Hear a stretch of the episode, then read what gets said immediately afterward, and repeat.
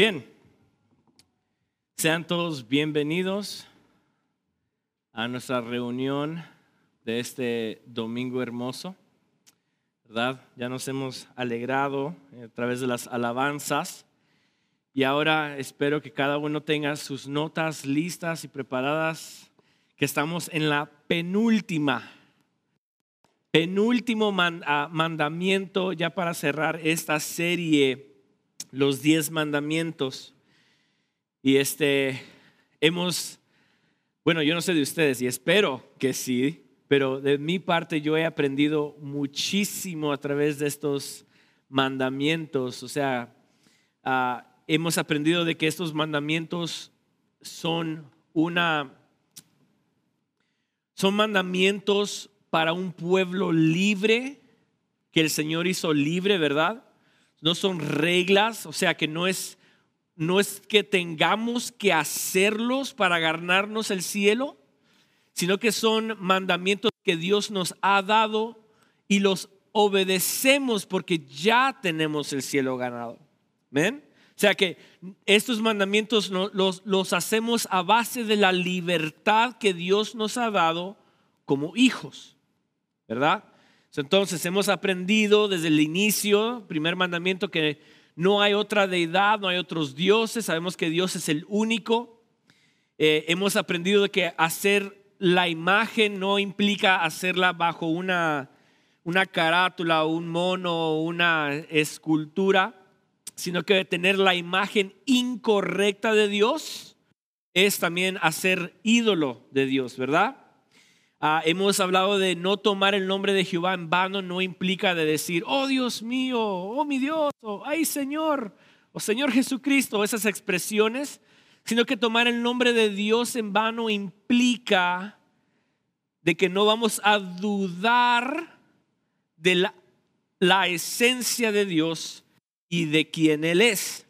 ¿Verdad? También hablamos sobre el séptimo día, o sea, el día de reposo que Cristo es nuestro descanso. E incluso cuando comencemos a estudiar el libro de Mateo, vamos a ver que Cristo es nuestro descanso. También aprendimos de honrar a nuestros padres y, madre. ¿Por qué? Porque nuestros padres son reflejo de quien Dios es, ¿verdad? So Dios se manifiesta en su amor, en quien Él es a través de nuestros padres y por lo tanto obedecemos a nuestros padres porque estamos obedeciendo a Dios. También hablamos sobre no matarás. Hablamos de que no implica solamente matar físicamente, pero el tener odio, rencor contra tu prójimo ya es que homicidio, ¿verdad? Y la semana pasada estuvimos Perdón, también hablamos sobre cometer adulterio y vimos de que el matrimonio también es simbólico de Dios y su iglesia. Por lo tanto, como Dios hizo un pacto con nosotros por medio de sangre, ese pacto es el que nosotros debemos de honrar, ¿verdad? También hablamos sobre ah, no hurtará, sobre no robar. Y eso fue lo que hablamos la semana pasada. espero que lo tengan eh, refrescado en su mente. El día de hoy vamos a hablar sobre el versículo 16 ah, de Éxodo 20, 16. Y este mandamiento dice así, no hablarás contra tu prójimo falso testimonio. el día de hoy vamos a estar encubriendo el no dar o no darás falso testimonio. ¿Ok? vamos a Éxodo 20 y vamos a leer solamente el puro versículo 16 porque hay mucho que cubrir y no me quiero tardar en la, en la lectura. Pero vamos a Éxodo 20, 16 y dice, no hablarás contra tu prójimo falso testimonio. No hablarás contra tu prójimo falso testimonio. Hace varios años atrás, California sufrió uno de los más grandes incendios que ha podido tener en la historia. Este incendio quemó acres y acres, o sea, bastante terreno, quemó casas, quemó negocios. Fue un incendio que se tardaron horas y horas tratando de apagarlo. Y como ustedes, ah, si algunos saben, los que no saben, California sufre de sequía. California es un estado muy hermoso, gloria al Señor, porque ahí nací.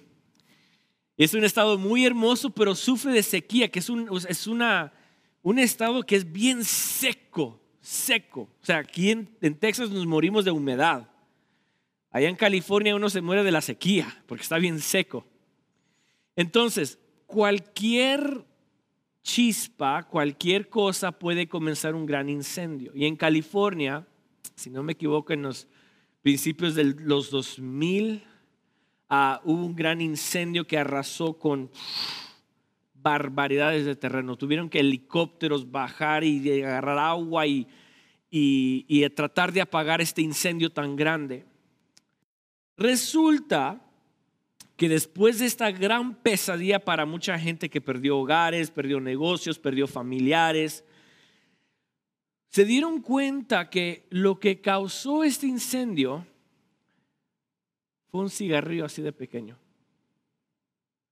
Un cigarrillo que alguien estaba fumando, lo aventó y ese pequeño cigarro encendió todo un gran bosque. Hubieron personas que perdieron familiares, hubieron personas que perdieron casas, todo por un pequeño cigarrillo. Pequeño, se podría decir, una chispa. Entonces, ¿por qué digo esta anécdota? ¿Por qué estoy haciendo esta ilustración?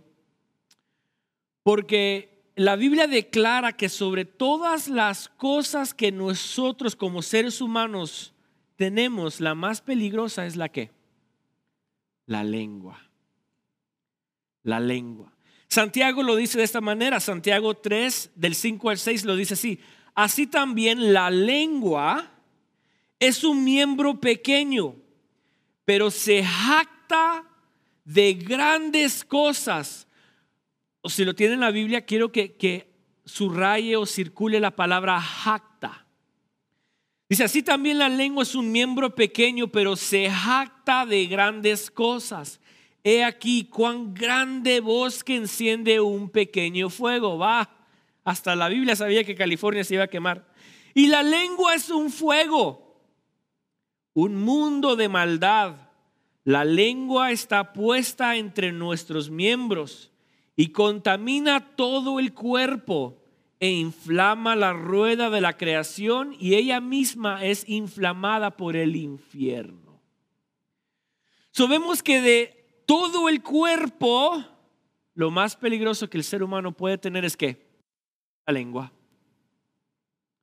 La lengua. Agustín lo puso de esta, de esta manera. Dice, uno puede golpear a otro y nunca tocarlo la lengua inflige mayores heridas que la espada. Se lo dijo Agustín. Entonces, si tomamos en mente y pensamos bien, este mandamiento no es una cosa cualquiera, no es sencillo. O sea, no debemos de ignorar cuando la Biblia nos da un mandamiento, nos dices, no darás falso testimonio contra tu prójimo. O sea, es algo de, hacer conciencia. ¿Qué me está diciendo este mandamiento? Vamos a Proverbios 19.5. Proverbios 19.5. Dice, el testigo falso no quedará sin castigo. Y el que habla mentiras no escapará. Entonces, no es cosa fácil. Si está en los diez mandamientos es porque hay que tener cuidado de que hablar o decir un falso testimonio es algo grave. Ahora, si leemos los diez mandamientos, son reglas para un, para un pueblo vivo, un pueblo libre. Entonces Dios sabía que se iba a tener que haber jueces sobre la tierra, iban a haber personas que iban a, hacer maldad y por lo tanto tenían que llevarse la justicia y por eso es que este mandamiento se da. Porque si leemos Deuteronomio, si leemos Levíticos, el contexto está de que si alguno cae en un pecado, debe de haber testigos para que se le dé el juicio correcto a esa persona. Eso es lo que este mandamiento le está implicando a un pueblo en la superficie. Pero entonces, vamos a ir a lo más profundo. ¿Por qué será que Dios dio este mandamiento? ¿Qué quería que los qué quería Dios que este mandamiento entendieran? Perdón, ¿qué quería que los hijos de Israel entendieran con este mandamiento? Vamos a leer una historia muy conocida y vamos a aprender de ella qué implica este mandamiento. Vamos a Primera de Reyes 21. Y esa es la razón por qué no quería leer todos los diez mandamientos. Primera de Reyes 21, una historia muy conocida, pero creo que ilustra lo que este mandamiento implica. ¿Lo tenemos? Primera de, de Reyes 21. Vamos a leer del 1 en adelante. Dice, pasadas estas cosas, aconteció que Nabot, de Jezreel tenía una viña junto al palacio de Acab, rey de Samaria. Y Acab habló a Nabot diciendo, dame tu viña para un huerto de legumbres, porque está cerca de mi casa, y yo te daré por ella otra viña mejor que esta. O si mejor te pareciere, te pagaré su valor en dinero. Y Nabot respondió a Acab, guárdame Jehová de que yo te dé a ti la heredad de mis padres. Y vino Acab a su casa triste y enojado por la palabra de Nabot de Jezreel que había respondido diciendo, no te daré la heredad de mis padres. Y se acostó en su cama y volvió su rostro y no comió. Vino a él su mujer Jezabel y le dijo, ¿por qué estás tan decaído tu espíritu y no comes? Y él respondió, porque hablé con Nabot de Jezreel le dije que me diera su viña por dinero o que si más quería le daría otra viña por ella. Y él respondió, yo no te daré mi viña. Y su mujer Jezabel dijo, ¿eres tú ahora rey sobre Israel? Levántate y come y alégrate. Yo te daré la viña de Nabot de Jezreel. Entonces ella escribió cartas aún en nombre de Acab y las selló con su anillo y las envió a los ancianos y a los principales que moraban en la ciudad con Nabot. Y las cartas que escribió decían así, proclamad ayuno y poned a Nabot delante del pueblo y poned a dos hombres perversos de él que atestiguen contra él y digan, tú has blasfemado a Dios y al rey y entonces sacadlo y apedradlo para que muera y los de su ciudad y los ancianos y los principales que moraban en la ciudad hicieron como Jezabel mandó, conforme a lo escrito en la carta que ella le había enviado. Y promulgaron ayuno y pusieron a Nabot delante del pueblo. Vieron entonces dos hombres, vinieron, perdón, entonces dos hombres perversos y se sentaron delante de él y aquellos hombres perversos atestigaron contra Nabot delante del pueblo, diciendo, Nabot ha blasfemado a Dios y al rey. Y lo llevaron fuera de la ciudad y lo apedraron y murió. Después enviaron a decir a Jezabel, Nabot ha sido apedreado y ha muerto. Cuando Jezabel oyó que Nabot había sido apedreado y muerto, dijo Acab, levántate y toma la viña de Nabot de Jezreel, que no te la que no te la quiso dar por dinero porque Nabot no vive, sino que ha muerto. Y oyendo Acab que Nabot era muerto, se levantó para descender a la viña de Nabot de Jezreel para tomar posesión de ella. Una historia muy famosa. La hemos oído y leído y leído. Pero creo que esta historia nos va a ayudar a entender el ¿qué quiso decir con el, Dios, con el noveno mandamiento? No darás falso testimonio contra tu prójimo. Entonces, la primera pregunta es, ¿qué prohíbe este mandamiento? ¿Qué prohíbe este mandamiento? La respuesta es fácil. La respuesta es usar la mentira para nuestra ventaja. ¿Qué prohíbe el mandamiento cuando Dios le dijo al pueblo de Israel, no levantarás falso testimonio contra tu prójimo? Él le dijo, no quiero que uses la mentira para tu ventaja. O sea, ¿qué prohíbe este mandamiento? Usar la mentira para nuestra ventaja. Y eso es exactamente lo que vemos en esta historia.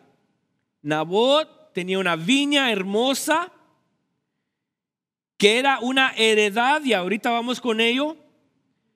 Y el rey Acab la deseaba y la quería, pero Nabot no se la quiso dar, es lo que acabamos de leer. Y dice que se decayó que su rostro. Y su mujer lo notó y le dijo, ¿qué quieres? No, pues eh, Nabot no me queda su viña. Entonces, ¿qué fue lo que hizo Jezabel? Usó una mentira para qué? Para sacar ventaja. Para sacar ventaja. Mandó a escribirle a los principales sacerdotes y al pueblo donde vivía Nabot, hey, usen esta mentira para que Nabot muera y así yo tenga posesión de lo que yo quiero. ¿Sí están viendo? O sea, el noveno mandamiento que prohíbe mentir para sacar ventaja. Y de vez en cuando lo hacemos. Yo soy el primero. Doy falso testimonio contra mi prójimo. Puede ser mi pareja, puede ser mi hijo, puede ser mi padre, mi madre, amigos del trabajo, familiares conocido, o sea, no importa contra el pastor, cuando usamos la mentira para sacar ventaja de ello, estamos dando falso testimonio. Falso testimonio. Y eso es exactamente lo que hicieron aquí. Mintieron para poder sacar provecho de algo. Para sacar provecho. Pero ¿qué también? ¿Qué es otra cosa que prohíbe este mandamiento? Y la respuesta número dos, que es la que me fascina, es destruir la imagen del hombre. Destruir la imagen del hombre. Mire, vamos al versículo 3. Dice, y Nabú respondió a Cab, guárdeme Jehová de que yo te, dé a ti la heredad de mis padres. En la cultura antigua, en la cultura antigua, esto me fascinó, lo que un padre le dejaba por heredar a sus hijos, esa heredad hablaba del padre, hablaba de la familia. Si yo le, le doy a mis hijos una casa ya pagada, un carro y me muero y le digo, mira, esta es tu heredad, eso es lo que yo te quiero dar a ti como heredad. Eso es lo que yo le he dado a mis hijos, habla de mí. Ah, bueno, el papá es tal vez rico, tal vez tenía dinero, tiene posesiones, ¿verdad? So, la heredad habla de la familia. Entonces, Nabot, Nabot tenía una heredad que venía desde su padre. O sea, que él la guardaba. Él poseía esa heredad y la quería mucho esa heredad. Porque le dijo, hey, güey, guárdame. No, espérame. Guárdeme Dios, yo te dé a ti lo que se me fue dado a mí de mi papá. Esto es mejor que cualquier otro terreno, mejor que cualquier otro dinero, mejor que cualquier otra cosa que yo pueda tener, porque esto es mi heredad.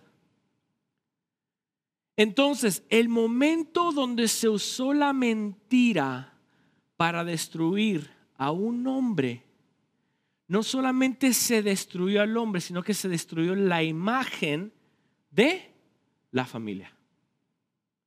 ¿Sí me están entendiendo? entonces, ¿qué prohíbe este mandamiento? Destruir la imagen del hombre. ¿Por qué? ¿Por qué? Porque la imagen de Dios es nuestra mejor heredad. Ojo, el momento donde yo comienzo a dar falso testimonio en contra de mi prójimo, estoy destruyendo su imagen para que la gente lo vea diga, ay, sí es cierto, esa persona aquí. Comienzan a creer una falsedad, una identidad incorrecta. Por lo tanto, ese hombre perdió su identidad y su heredad pasada por sus padres. Entonces, si lo vemos en nuestro eh, sentido, nosotros tenemos la mejor heredad. ¿Por qué? Porque somos creados a la imagen perfecta de quién? De Cristo. Somos creados a la imagen de Cristo. Entonces, cuando destruimos la imagen del hombre, estamos destruyendo la imagen de Dios. Estamos rechazando al hombre y estamos cambiando la identidad que Dios ya dijo quién, quién, somos a una identidad falsa. Y estamos destruyendo al hombre. So, este mandamiento habla acerca de la destrucción de la imagen del hombre, porque el hombre representa a Cristo. Mire lo que dice Romanos 8.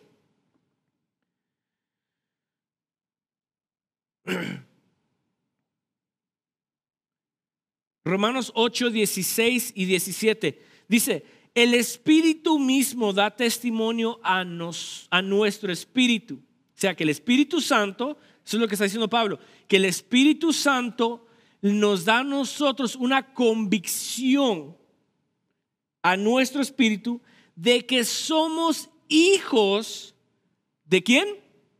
Somos hijos de Dios. ¿Ok? Y si hijos, versículo 17, también herederos. ¿Qué vamos a heredar?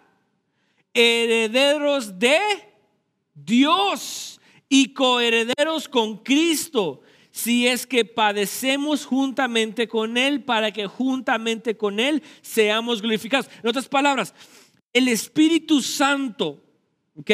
Cuando una vez nosotros estábamos muertos en nuestros delitos y pecados y no queríamos nada que ver con Dios, cuando rechazábamos las cosas de Dios, cuando íbamos a la iglesia y lo encontrábamos, ay, qué aburrido todo esto, es porque estábamos muertos.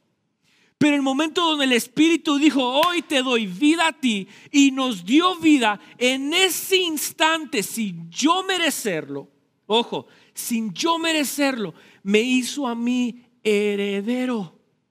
Me llamó hijo. Me, me, hizo, me dio libertad, me sacó de la esclavitud, del pecado y de la muerte y me dio una herencia. ¿Y quién es la herencia? Cristo mismo. Esa es nuestra herencia. Cristo mismo es nuestra herencia. La herencia de Dios, porque ahora tenemos acceso a Dios, pero también reinamos juntamente con Cristo. Entonces la Biblia dice que ahora nosotros somos hijos. Entonces cuando nosotros hablamos falso testimonio contra nuestro prójimo, ¿con quién nos estamos metiendo? Con la familia. ¿Y la familia quién es? Dios mismo.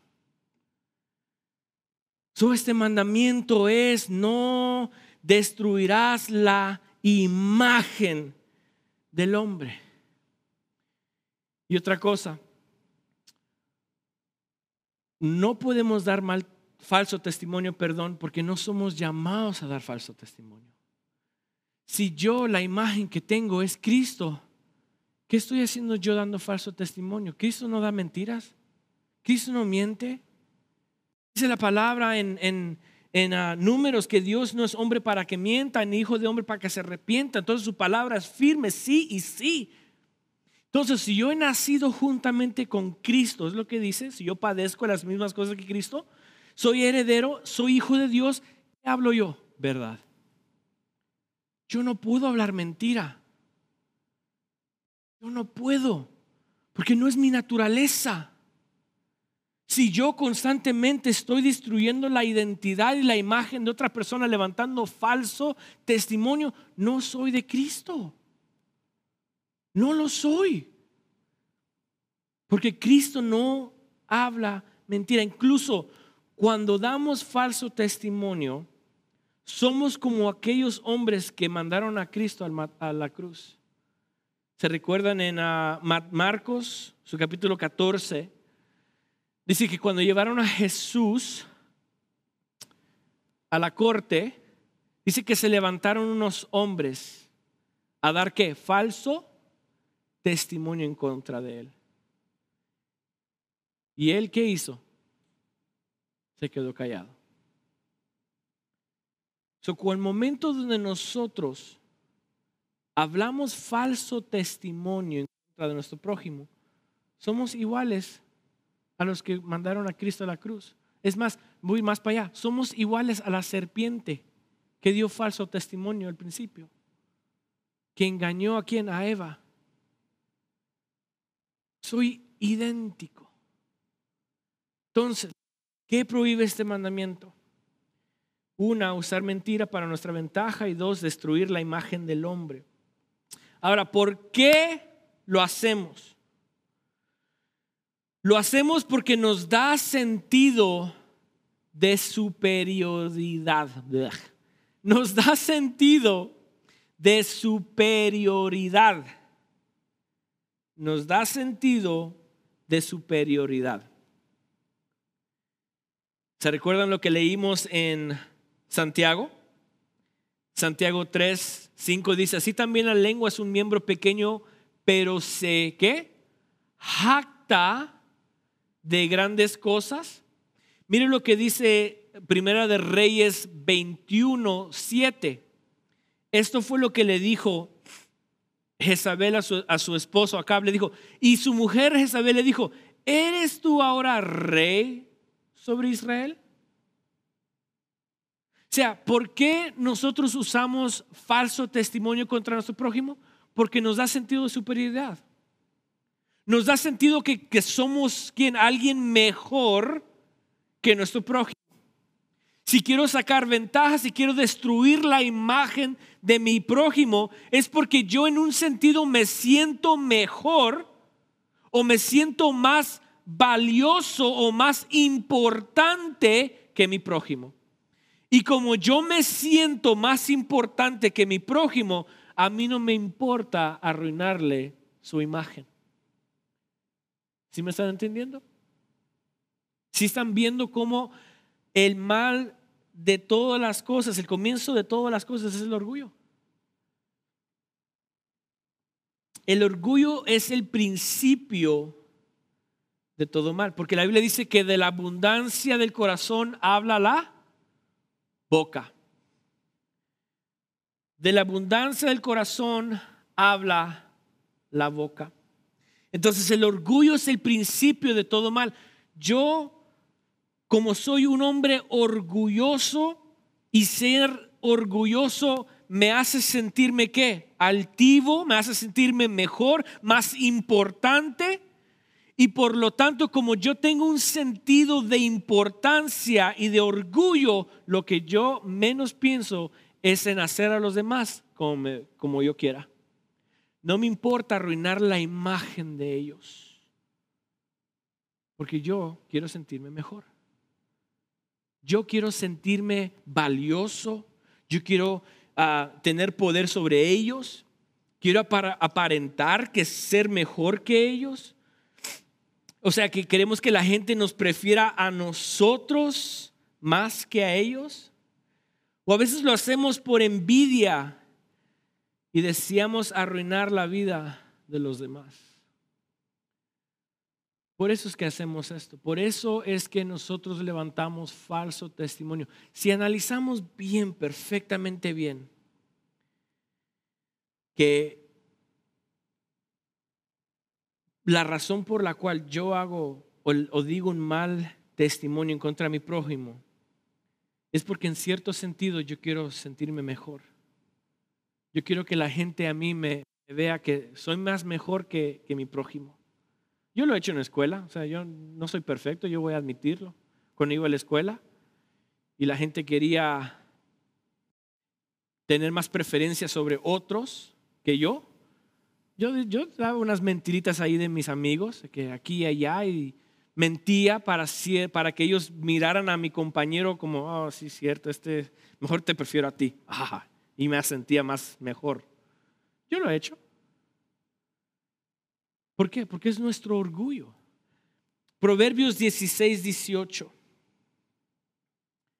Proverbios 16, 18 dice, antes del quebrantamiento es la soberbia.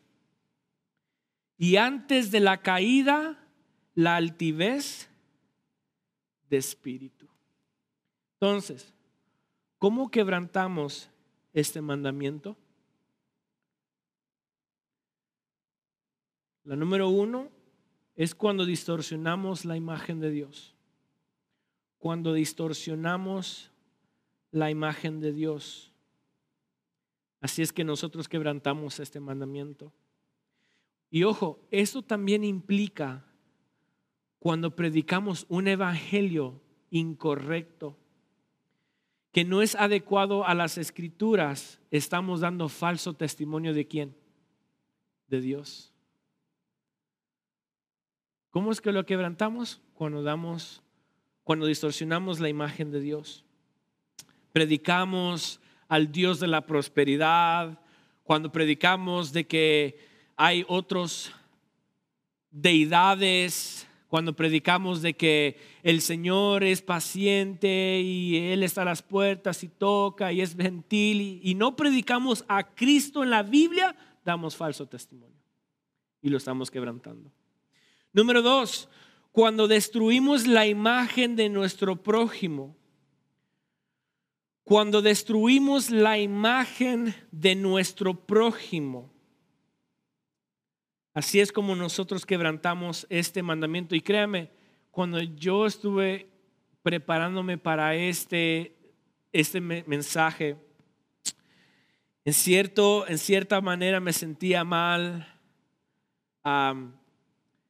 por cuestiones pues que la iglesia ya sabe, que es duro cuando alguien levanta un falso testimonio en contra de una persona y la imagen de esa persona queda afectada, es, es, duro. Es duro. No es algo que alguien, no deseo que alguien lo pase.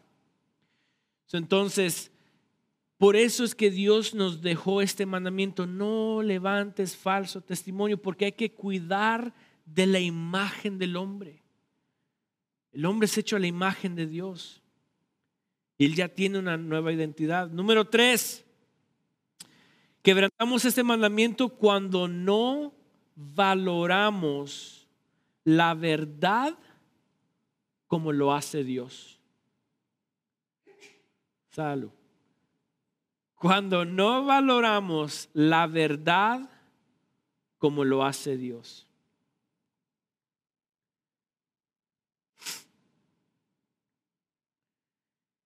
Y ya para terminar, ¿Cómo podemos evitar en quebrantar este mandamiento? ¿Cómo podemos evitar? Y la respuesta es hablando siempre con la verdad. Y usted podrá decir, ay, es más fácil decirlo que hacerlo. Hablando siempre con la verdad. Vamos a, Josué, su capítulo 1, versículo 8, y creo que este texto nos va a ayudar a nosotros a entender. Creo que ese es uno de los ah, textos que me ha ayudado a mí y por experiencia sé de qué trabaja. Josué 1.8. Muy famoso este texto. Dice, nunca se apartará de tu boca este libro de la ley. Ojo, quiero que pongan mucha atención a lo que estamos leyendo. Nunca se apartará de tu boca este libro de, de la ley. O sea, este es el resultado. Está hablando del resultado. Nunca se apartará. Está hablando del futuro. Está comenzando con, las, con la consecuencia del futuro a un mandamiento que le va a dar. Eso es lo que está haciendo este texto. Nunca se apartará de tu boca este libro de la ley, sino que de día y de noche meditarás en él para que guardes y hagas conforme a todo lo que está en él, perdón, conforme a todo lo que en él está escrito, porque entonces harás prosperar tu camino y todo te saldrá, ¿qué? Bien. El momento, y lo digo, mire, créamelo, no es jactancia, Dios guarde, pero el nivel espiritual de la persona depende del conocimiento de Cristo. ¿Ok? El momento donde nosotros meditamos en la palabra día y noche, una cosa es leerla, otra cosa es meditarla. Yo la puedo leer, pero comenzar a meditar en cosas que equivocadas. Pero el momento donde mi mente y mi corazón están leyendo y estoy meditando en lo que estoy leyendo, automáticamente lo que hablo saldrá verdad. ¿Sí me entendieron? Yo leo las escrituras, las leo, las medito de día y de noche. O sea, en otras palabras, mis pensamientos completos son las escrituras. Y el momento donde yo tenga que hablar, lo que va a salir va a ser lo que yo medité, lo que yo leí, lo que hay en mi corazón. Entonces, mientras yo más voy conociendo a Cristo y más lo voy viendo a través de las escrituras, entonces Dios mismo me va creciendo a mí espiritualmente, conformándome más a Él por medio de la meditación. Por lo tanto, mis palabras serán que ver ¿Qué fue lo que le dijo Pedro a Jesús? Señor, ¿a quién más iremos si solamente tú tienes palabras de vida eterna? ¿Por qué? Porque Cristo era la misma que palabra. Cristo Jesús, Juan lo dijo, en el principio era el verbo, el verbo era con Dios y el verbo era Dios. Entonces Dios mismo, siendo el verbo encarnado, sabía las escrituras, por lo tanto todo lo que él hablaba era qué? Verdad. Era palabra de vida, palabra de ánimo, palabra firme lo que salía de, de Jesús. Entonces Pedro le dice, Padre, ¿a quién más iremos si solamente tú tienes palabras de vida eterna? Entonces, ¿cómo puedo evitar en quebrantar el noveno mandamiento, en no decir falso testimonio en contra de mi prójimo, en cuidar la identidad que Cristo le ha dado, en guardar la imagen de Dios, aunque en cierta manera la imagen de Dios nunca se arruina, pero sí podemos dar mal testimonio, falso testimonio contra Él. Entonces, ¿cómo podemos evitar sumergiéndonos en la palabra? En la palabra. Josué 1.8, no se apartará de tu boca este libro de la ley, sino que de día y de noche que meditarás en ella. Meditar en ella. Lea las escrituras, medite qué es lo que me estás diciendo y usted se profundiza más y más y más y lo que sale de su boca es verdad. Porque el mismo espíritu que está en las escrituras da testimonio al espíritu que vive en usted y le impiden dar mentira. ¿Qué fue lo que dije al inicio? Que cuando uno verdaderamente es de Dios no puede hablar mentira. Cuando habla mentira se siente, se siente como que se siente sucio, se siente incómodo, porque no es nuestra naturaleza. Nuestra naturaleza es Cristo mismo en nosotros. ¿Por medio de qué? de las escrituras. Mateo 5:16. El momento donde cumplamos Josué 1:8, se cumplirá Mateo 5:16. Así alumbre vuestra luz delante de los hombres, para que vean vuestras buenas obras y que glorifiquen a vuestro Padre que está en los cielos. El momento donde yo comienzo a meditar, a leer, a hablar las escrituras, ¿qué estoy haciendo? Glorificando al Padre. Estoy viviendo conforme al diseño que Cristo me hizo, glorificarlo. Cristo no me diseñó a mí para dar mal testimonio contra mi prójimo. Cristo no me mandó a mí a, mentir para sacar ventaja de las personas. Cristo no me llamó a mí ni me hizo a mí para qué? Para levantar chismes o hacer contiendas o poner la imagen del hombre a ruina. No, me hizo para qué? Glorificarlo. Soy diseñado para glorificarlo. ¿Y cómo? Meditando en su palabra meditando en su palabra. Entonces, es fácil caer en este error. Es fácil. El momento donde usted se encuentre en una situación donde quiera mentir en contra de su prójimo o dar falso testimonio en contra de su prójimo, examínese. ¿De qué me estoy alimentando? ¿Mi orgullo ya está queriendo relucir? ¿O estoy sometiendo mi vida a la imagen de Cristo a través de sus escrituras? Pese, pese su vida. ¿Qué estoy haciendo? ¿Estoy guardando la imagen de mi prójimo? ¿Estoy tratando de, de, cultivar en que ambos glorifiquemos a Cristo a través de nuestras vidas? ¿O voy a levantar un falso testimonio para glorificarme yo mismo? para aparentar que soy mejor y que tú estás equivocado en todo lo que haces.